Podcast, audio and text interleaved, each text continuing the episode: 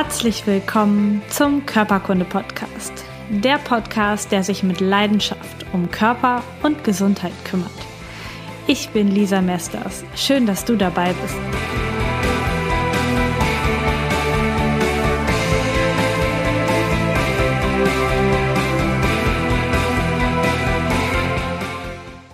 Hallo und einen schönen guten Tag. Heute habe ich eine ganz besondere Podcast-Folge für dich, denn es geht um eine psychosomatische Sichtweise von Rückenschmerzen.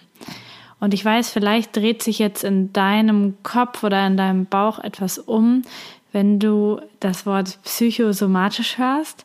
Denn in unserem Gesundheitssystem, in unserer Gesellschaft ist es verpönt, eine psychosomatische Erkrankung zu haben, psychosomatische Beschwerden zu haben.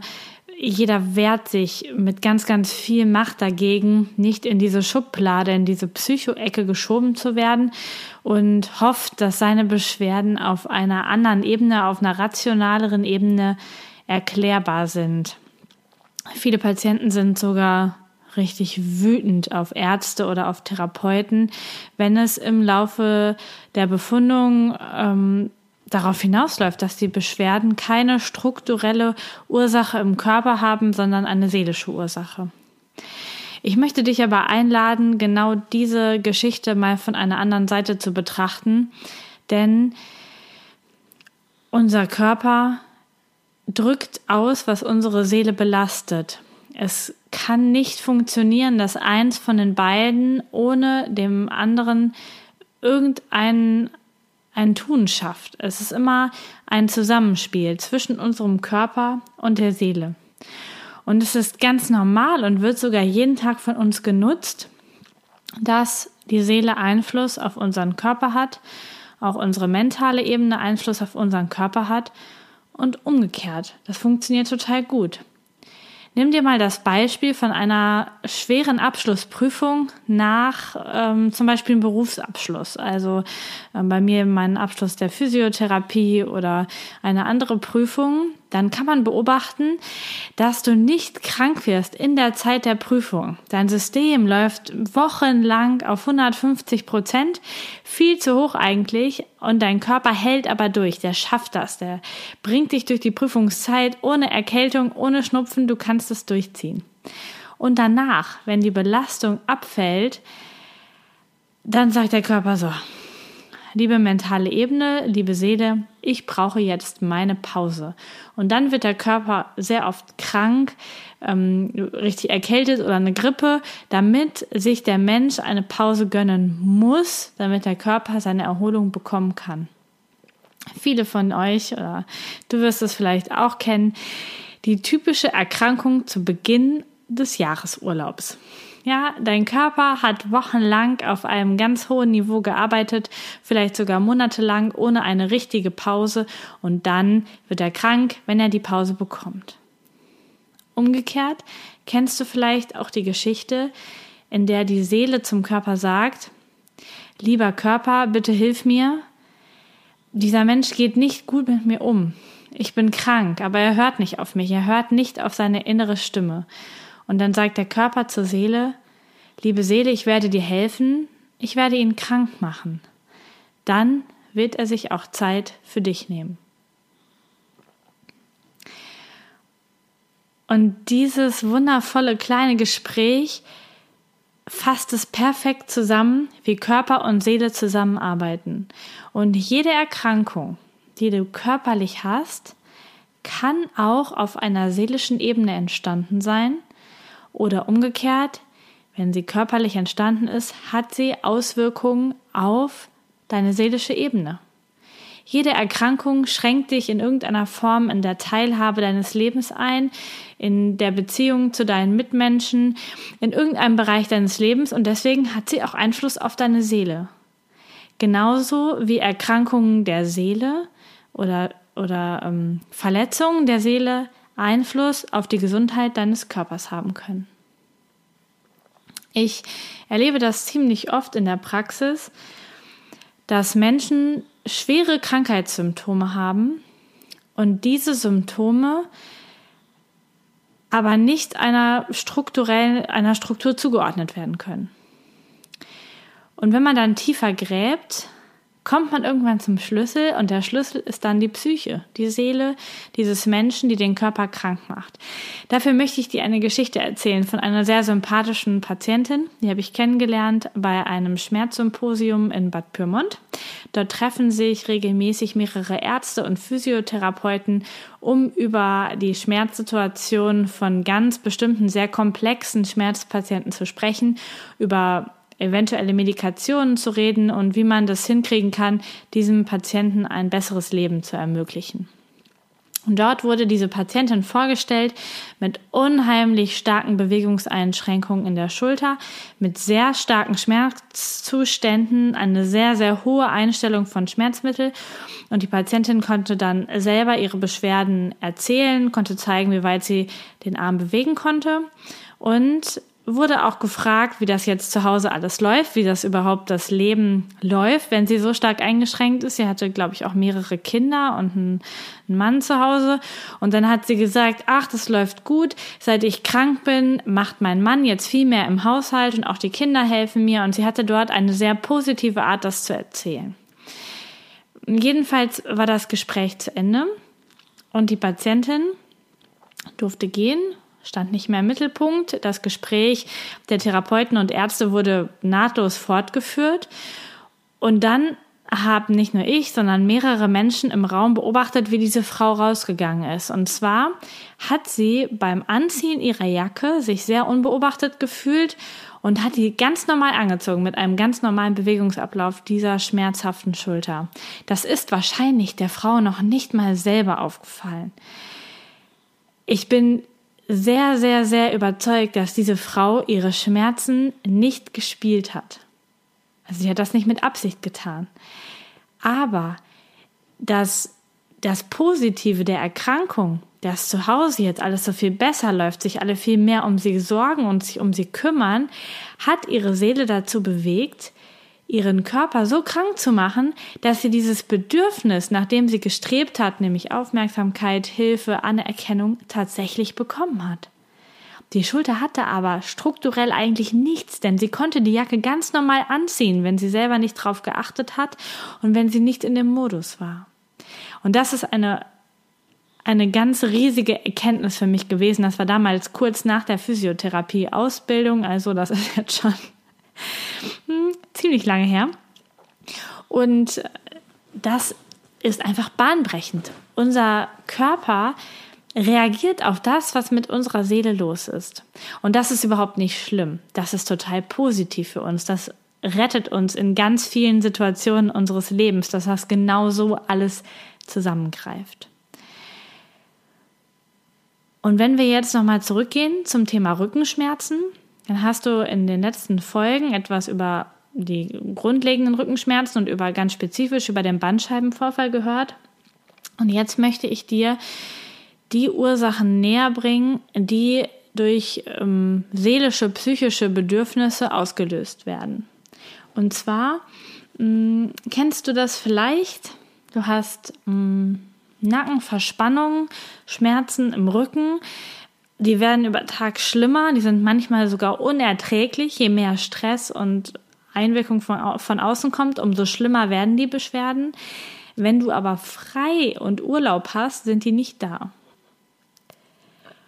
Und das hat überhaupt nichts damit zu tun, dass du oder irgendjemand sonst einen Knacks hat oder ein Psycho ist oder sonst irgendwelche Wörter, die in unserer Gesellschaft dafür verwendet werden.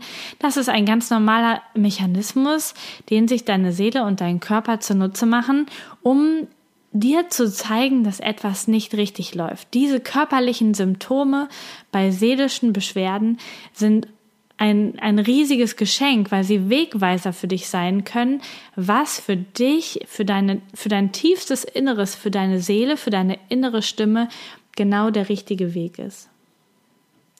Und die Gedanken zum Thema Rücken sind, dass unser Rücken die Stütze und der Träger unseres Lebens ist. Die Wirbelsäule ist mittig zentral im Körper. Das bedeutet, dort wird die Last verteilt. Die Wirbelsäule ist unsere Lebensstütze, die körperliche Stütze des Lebens. Und wenn die Last zu groß ist, Gefühl zu groß ist für uns zum Tragen oder wir uns machtlos fühlen oder wir zu wenig Unterstützung von anderen empfinden bei den Problemen des Lebens, die wir zu bewältigen haben, wenn wir uns an die Wand gedrängt fühlen oder, das sagt das Sprichwort auch, jemanden im Nacken sitzen haben, dann kann das Rückenschmerzen im Allgemeinen gefasst Rückenschmerzen auslösen. Es gibt auch den, das Sprichwort, ich habe, er hat mir den Dolch in den Rücken gestoßen. Also jemand hat Verrat an mir begangen.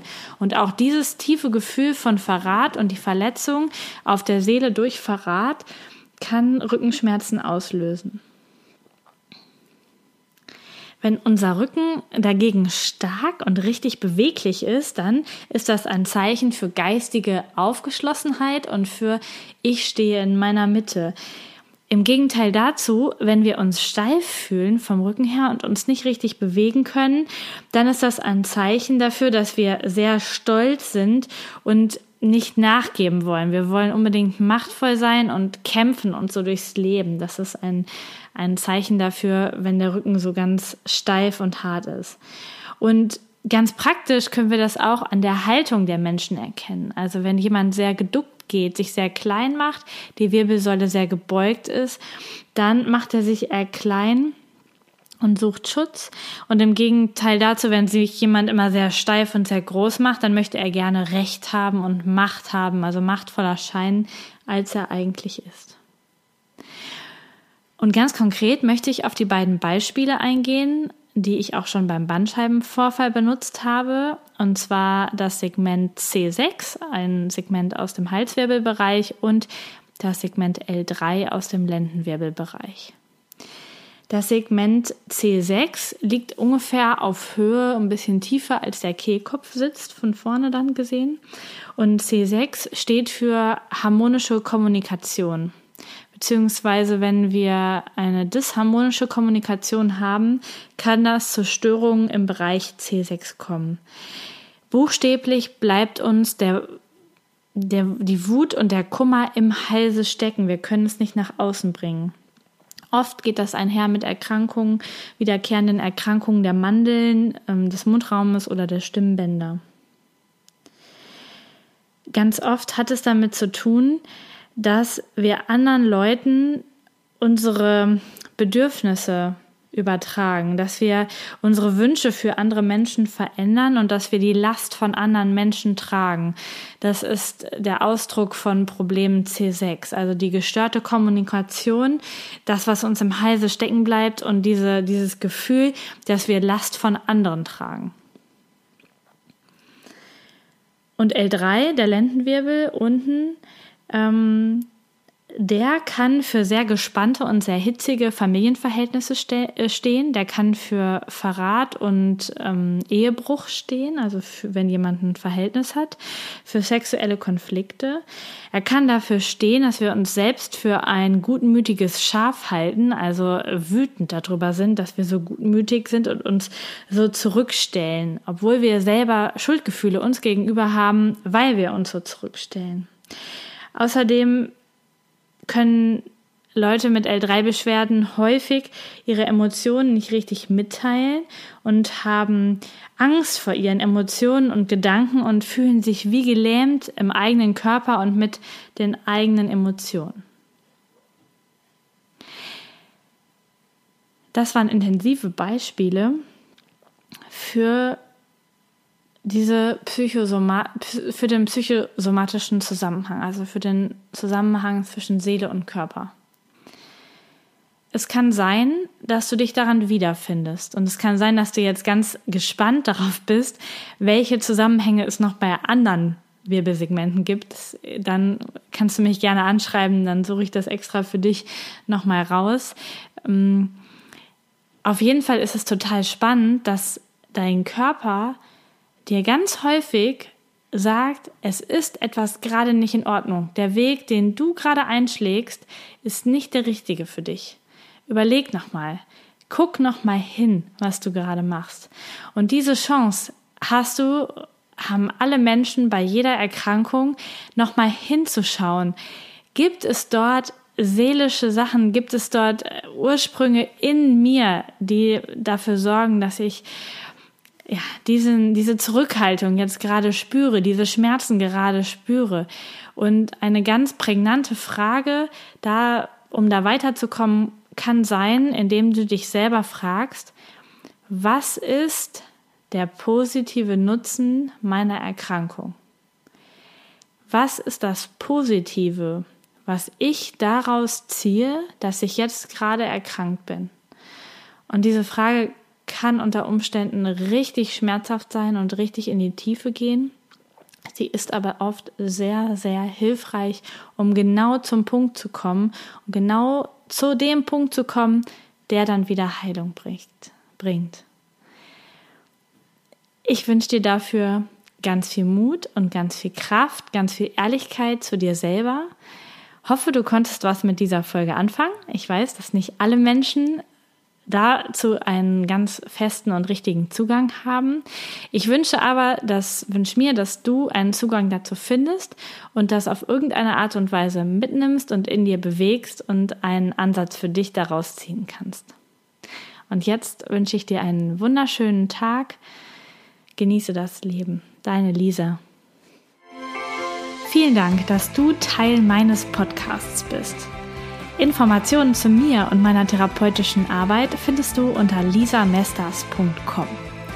Die Shownotes, Links und Notizen zu dieser Podcast-Folge warten unter lisamesters.com slash podcast auf dich. Wenn du Fragen an mich hast oder Themenvorschläge für die kommenden Podcast-Folgen, dann schreib mir doch über Facebook oder nutze das Kontaktformular meiner Internetseite. Ich freue mich riesig über deine Bewertung bei iTunes oder ein Like auf meiner Facebook-Seite Körperkunde Podcast. Hab einen wundervollen Tag. Vertraue dir und vertraue dem Leben.